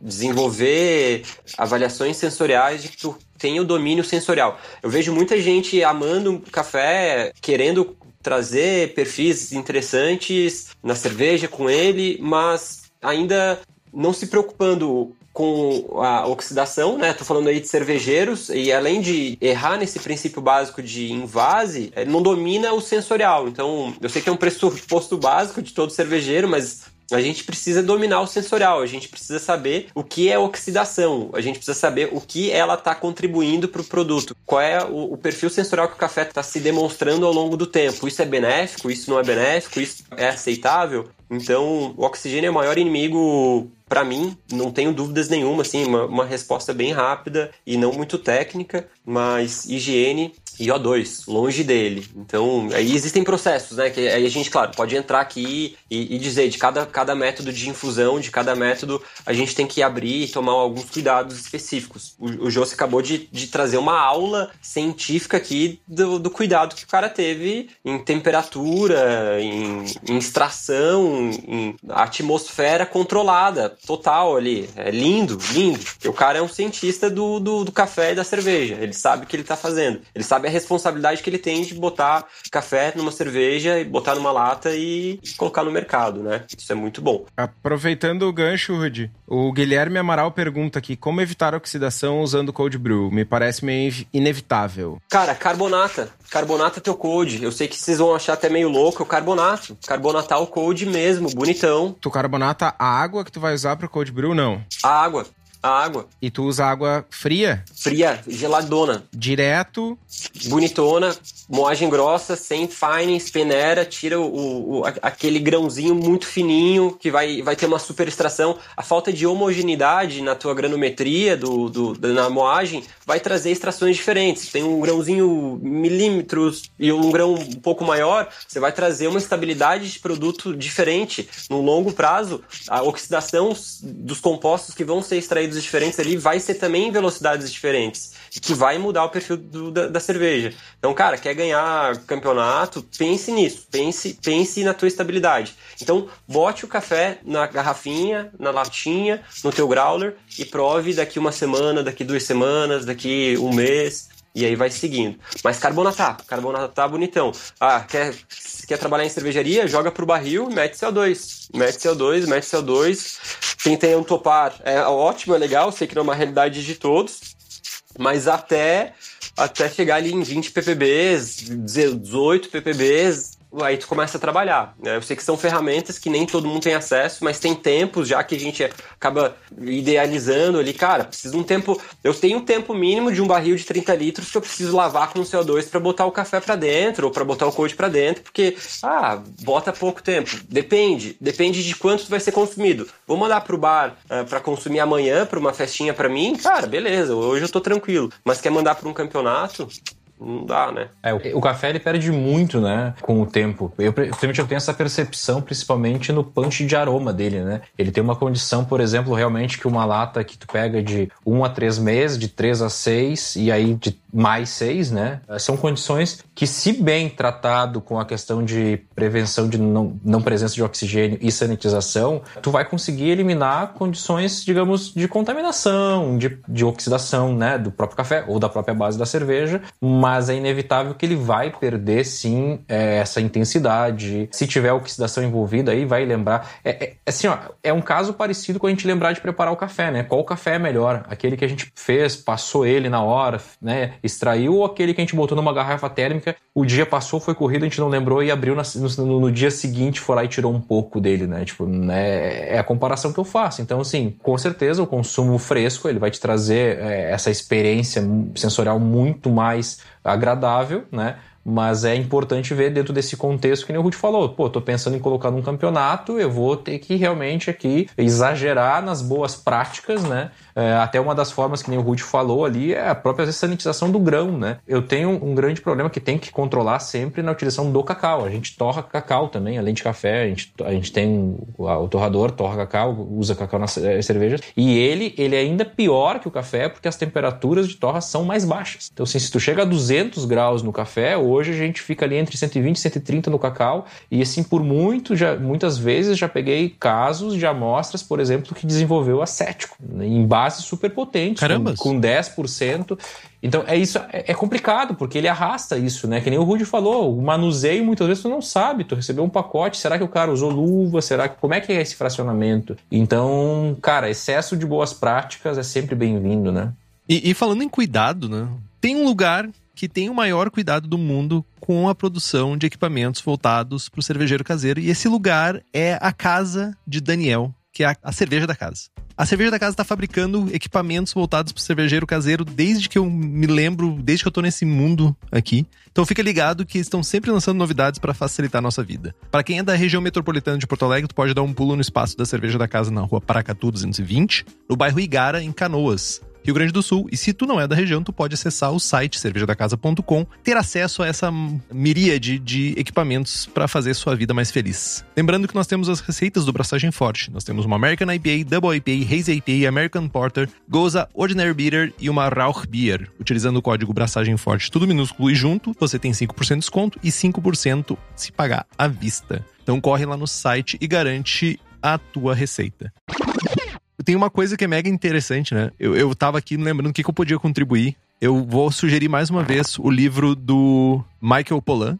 Uh, This is Your Mind on Plants. Não sei se já tem uma versão em português, mas é muito interessante saber como o café mudou a humanidade de certa forma. Porque nesse livro, ele fala de outros rolês, acho que peiote e de alguma outra droga aí que eu não sei qual é. Mas a parte do café é muito legal, porque é interessante quando a gente olha para a história, a gente também vê como a cerveja mudou a história e o café também mudou a história. É atribuído ao café grande parte da evolução que a gente teve nos últimos séculos ao consumo do café, à chegada do café na Europa e as pessoas consumirem café, cafeína e estarem mais dispostas, mais felizes e vivendo acordadas por mais tempo e trabalhando por mais tempo e acabou, dentre outras coisas, gerando coisas boas e uns burnouts aí, mas enfim, né? Estamos aí para isso. Outra coisa é que, como tudo na vida, na produção de cervejas, né? O café é mais uma ferramenta que a gente tem para construir cervejas melhores ou pelo menos cervejas diferentes, né? Sair um pouquinho da nossa zona de conforto, sair um pouquinho daquela zona, tipo, isso aqui é uma cerveja sempre assim desse jeito, sempre com esses resultados. Não, a gente pode tomar curvas, fazer desvios e ainda ter resultados bons. E é importante lembrar que o café não soluciona os problemas das cervejas ruins. O Josi trouxe isso. Não adianta falar de uma base ruim e simplesmente, não, vou pegar esse micro lote de micro torrefação, com isso aqui, não sei o que mais, e jogar em cima de uma cerveja com diacetil, uma cerveja acética, que nem o Josi falou, que acabou gerando. Então, não, não é o caminho, né? Procurar o melhor método, procurar um estilo adequado para aquele método, para aquela extração, para aquele grão, é o caminho, é o, o objetivo que a gente tem quando a gente junta café com cerveja, né? Faz sentido isso? É, é isso que a gente te, tenta levar desse programa aqui como uma, uma mensagem sobre café? Eu concordo, Henrique, concordo total. Buscar o objetivo, testar, saber onde você quer chegar e usar grãos de qualidade, de procedência, de torrefações, principalmente se conseguir de comunidades locais, com cervejas bem feitas e faz total sentido. Concordo. É isso mesmo. E ter persistência, né? Como a gente falou, muitos estilos que foram testados, a primeiro resultado nem sempre teve a fórmula mágica em que tu testou e o resultado foi satisfatório. Então, é, é, cara, é, ele é, é um adjunto pode parecer fácil de usar, mas ele, cara, ele pode ser muito melhor aproveitado, vamos dizer assim, sabe? Então eu acho que, cara, dá para explorar legal, sabe? Eu acho que assim, visitar as torrefações locais, sabe? Tipo assim, na tua cidade ou ao perto deve ter, cara, vai lá conversa, conversa com o barista, cara. Esse barista vai te contar às vezes alguma história do café, do grão, que pode te inspirar para uma cerveja e a partir dali tu começar a ter insights de preparar a tua base com as características daquele café. Uh, em algumas torrefações, de repente, tu vai conseguir, por exemplo, a flexibilidade em personalizar uma torra, né? E isso que eu acho que é a mágica, né? A partir do momento que tu prepara algo para aquilo que tu vai usar, tu mudou o jogo, tu virou o jogo, porque a partir dali as coisas foram pensadas para aquilo. Tu pode errar? Pode. O mais importante, tu sabe por que tu errou. E aí tu sabe aonde tu pode trabalhar ou o que tu pode ajustar para tentar um resultado melhor. Então acho que é, né, é, eu compartilho muito aí com o teu pensamento e, e o café como a cerveja, né, segue unindo pessoas.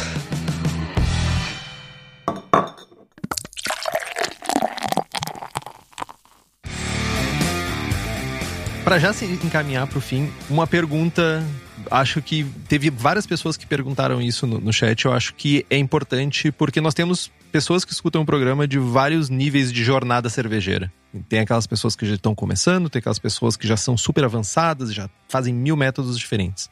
Mas olhando um pouquinho para as pessoas que estão começando, que querem experimentar, um estilo e um tipo de café para essas pessoas fazerem em casa hoje, qual seria?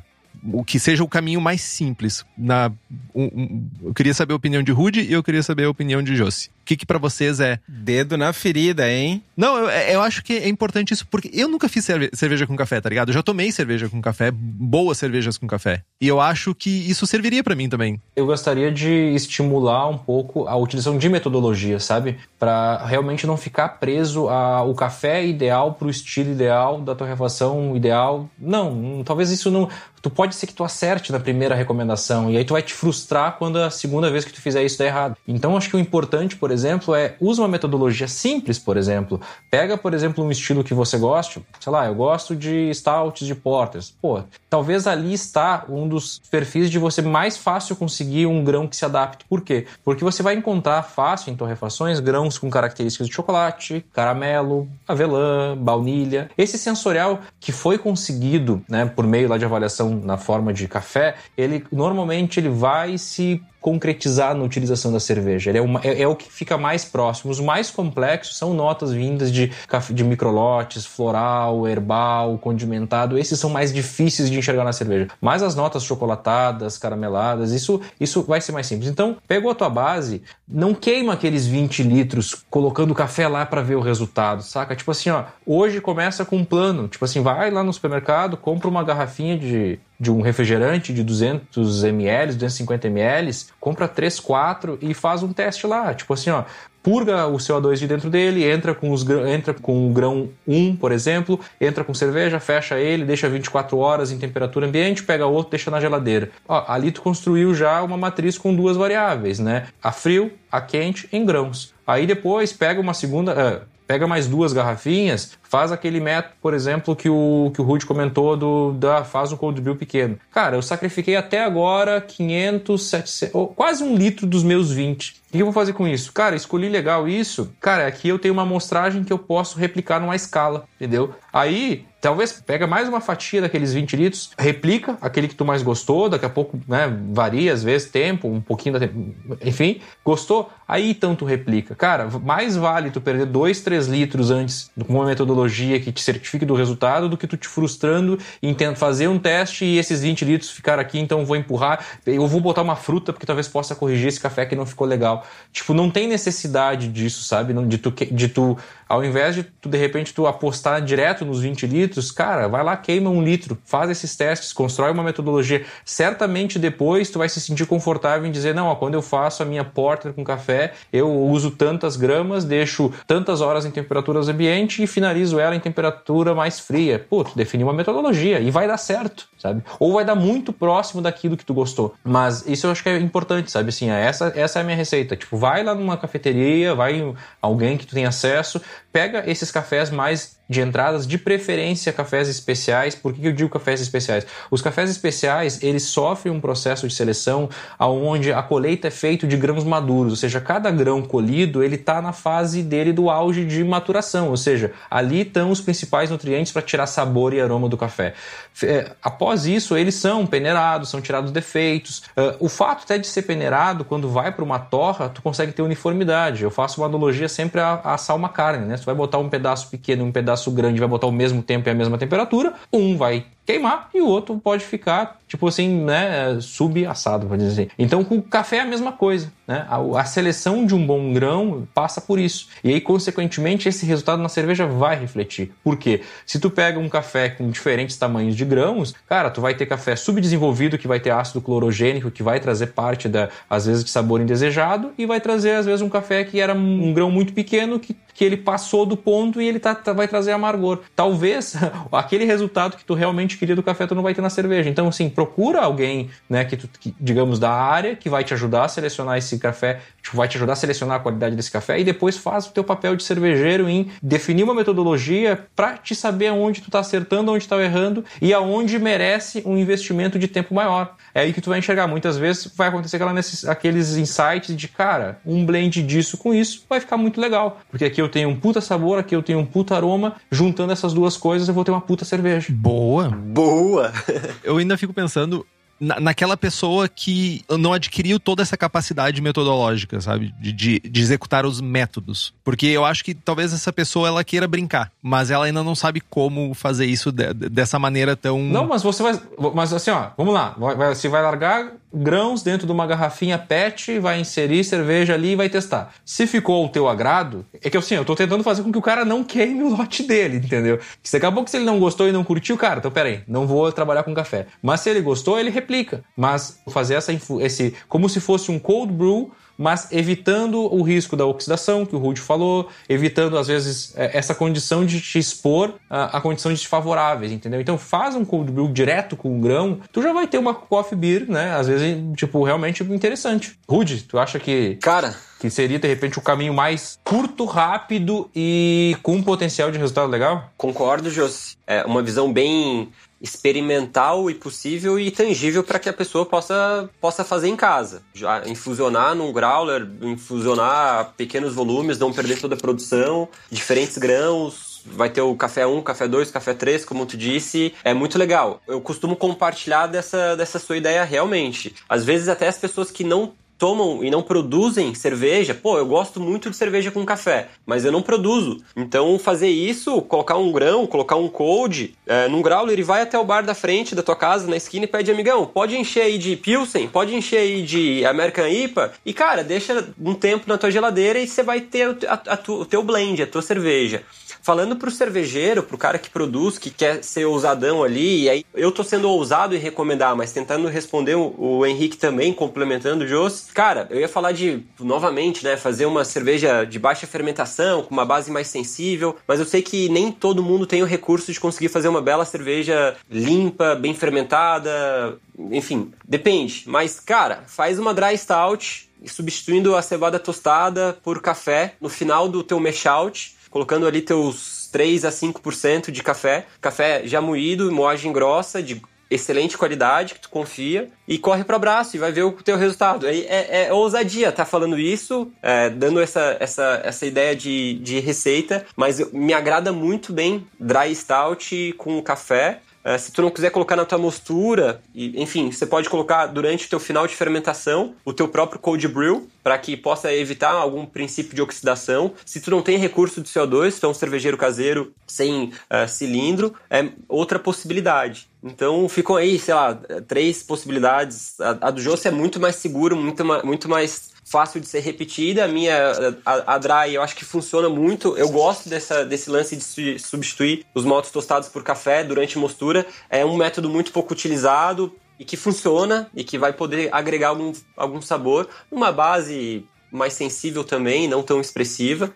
Acredito que a gente possa ter dado algumas aberturas de ideias aí. Não sei se respondeu a galera que perguntou. Eu acho que ambas as respostas responderam muito bem, porque tem abordagens diferentes para o mesmo problema. Acho que conseguimos. Deixa eu dar um, uma terceira abordagem aí. Uma pergunta que aconteceu no chat, rapidão. Ah, não consigo sair das stouts e porters. Não consigo sair das cervejas escuras. Cara, faz uma blonde, American Blonde, uma, uma apinha. Tipo, e eu tô falando do ponto de vista do menor esforço, né? Cara, é uma cerveja que tem poucos maltes, que não tem um dry muito complexo, que não tem um desafio fermentativo muito grande e vai numa ceva session, uma session IPA da vida, uma APA, uma blonde, uma ceva que não tem grandes contribuições sensoriais para ficar no caminho do café, já que tu tá buscando, né? Não quero fazer uma stout, não quero fazer uma porter. E aí uma coisa que é um, de novo, a minha experiência na minha bolha, na minha, na, na minha jornada, com as pessoas, nas vezes que eu utilizei cafés mais frutados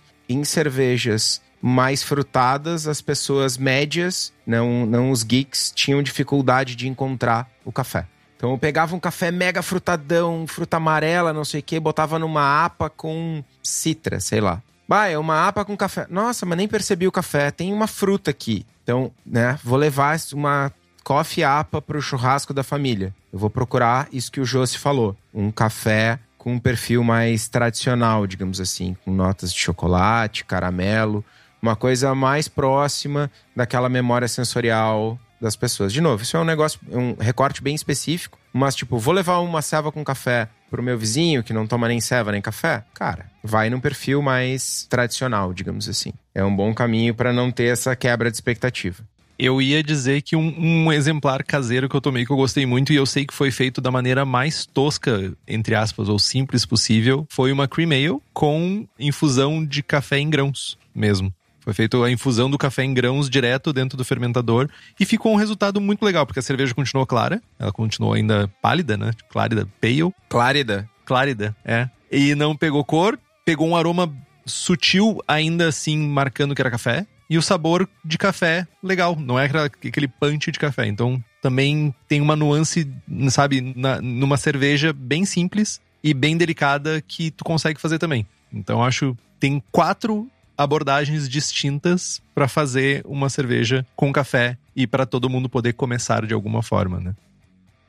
E já então, eu sei que a galera queria um programa de cinco horas para absorver todo o conhecimento desses dois mestres que estão aqui na arte de, de fazer cerveja com café e o Estevão, no caso. Eu queria que vocês deixassem uma mensagem para ir para como encontrar os produtos de vocês, como encontrar vocês, sites, Instagram, Orkut, seja lá o que for. Então, por favor, gente.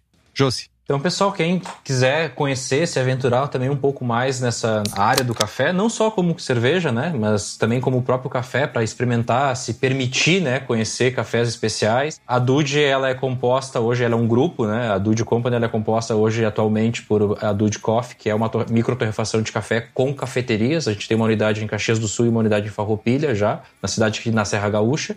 E a Dude Brewing é uma cervejaria cigana que trabalha hoje sob demanda tipo de projetos projetos e também projetos colaborativos, né? Onde a gente realmente se intitula mesmo como nômade, sempre buscando o melhor lugar, a melhor fórmula, o melhor parceiro, eh, o que for possível para fazer a melhor cerveja para hoje. né?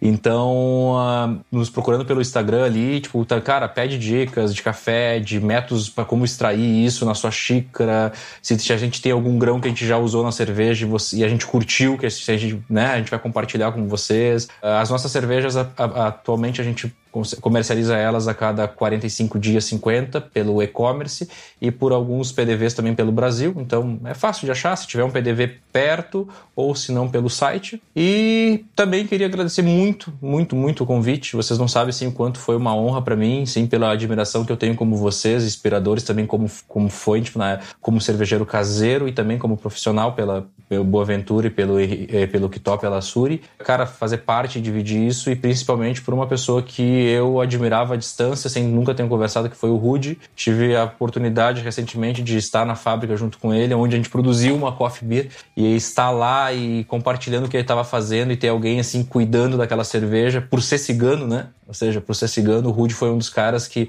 policiou a fabricação, né? Cuidou de todos os, os detalhes da nossa cerveja. É, dividir esse, esse painel com vocês aqui, cara, é uma coisa que eu levo aí na memória por muito tempo, pelo papo e pelas lições aí também que a gente aprendeu junto com, com as experiências do Rude. Porra, obrigado a todos aí vocês. E a galera, cara, que tiver de dúvida, chame nós ali pelo Instagram, no que for possível, a gente chama, a, vai estar tá auxiliando e dando suporte. Né? E compartilhando alguma coisa que talvez a gente pode ter esquecido aqui do bate-papo, porque realmente o tempo passa voando. Rude, vai lá, cara. Cara, primeiramente agradecer, né, pessoal? Estevão, Henrique, obrigado. Josi, obrigado realmente. E é um prazerzaço de estar podendo aqui compartilhar um pouco de ideias e aprender demais com vocês. É uma honra realmente poder falar sobre café, falar sobre cerveja. Eu sou um amante desses dois produtos, eu faço com o maior respeito, com maior dedicação. Eu coloco toda a energia das produções da cerveja no café, da produção do dia a dia. Então acho que a vida é muito curta para a gente beber cafés estranhos, cervejas estranhas. A gente tem que, enfim,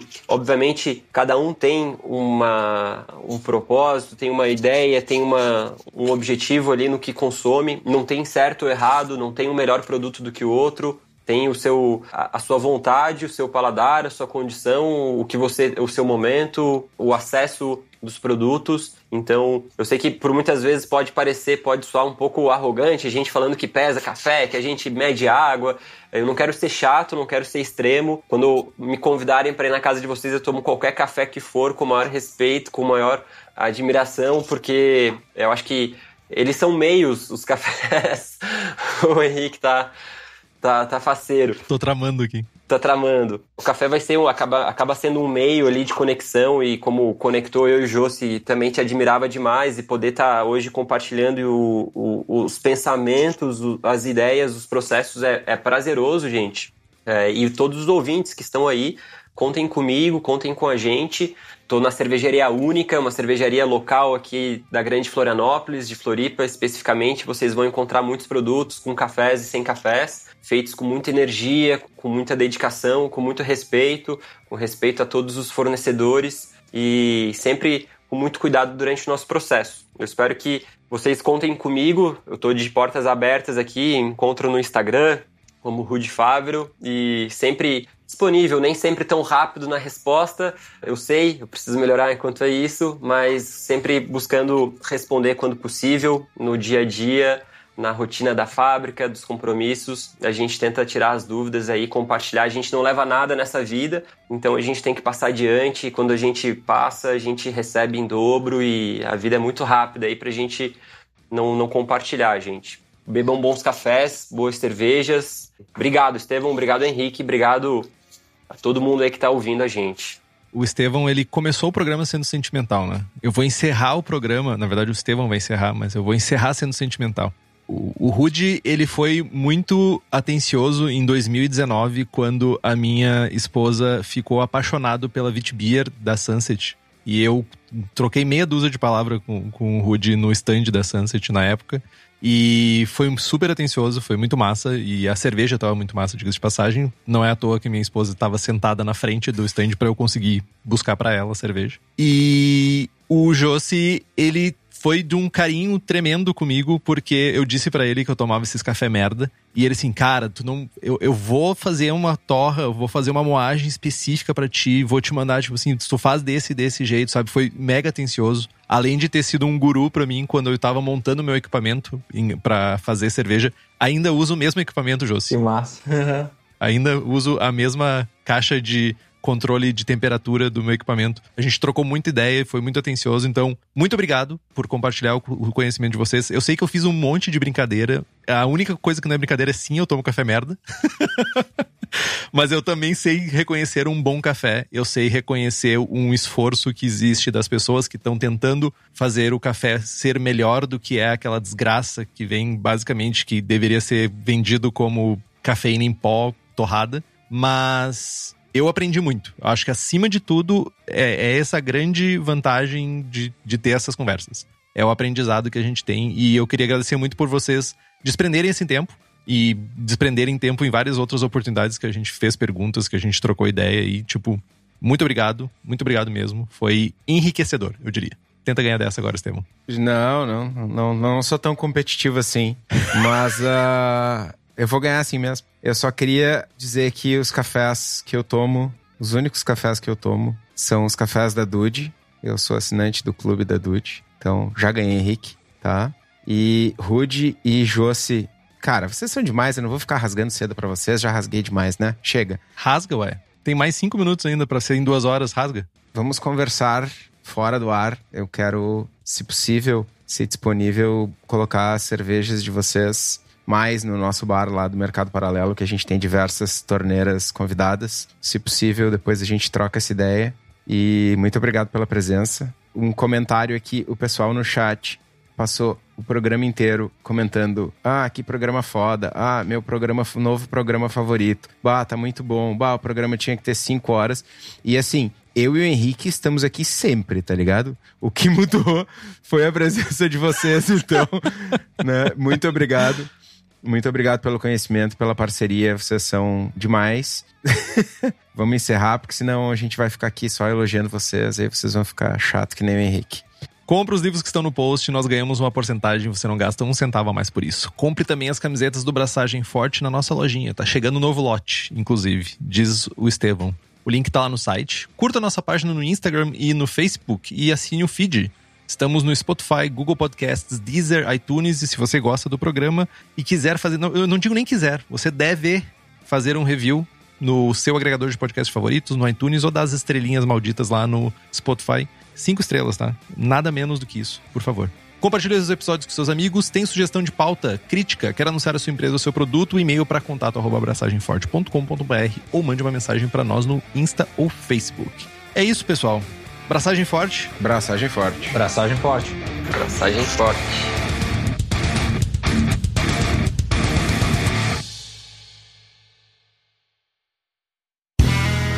Este podcast foi editado por Play Áudios.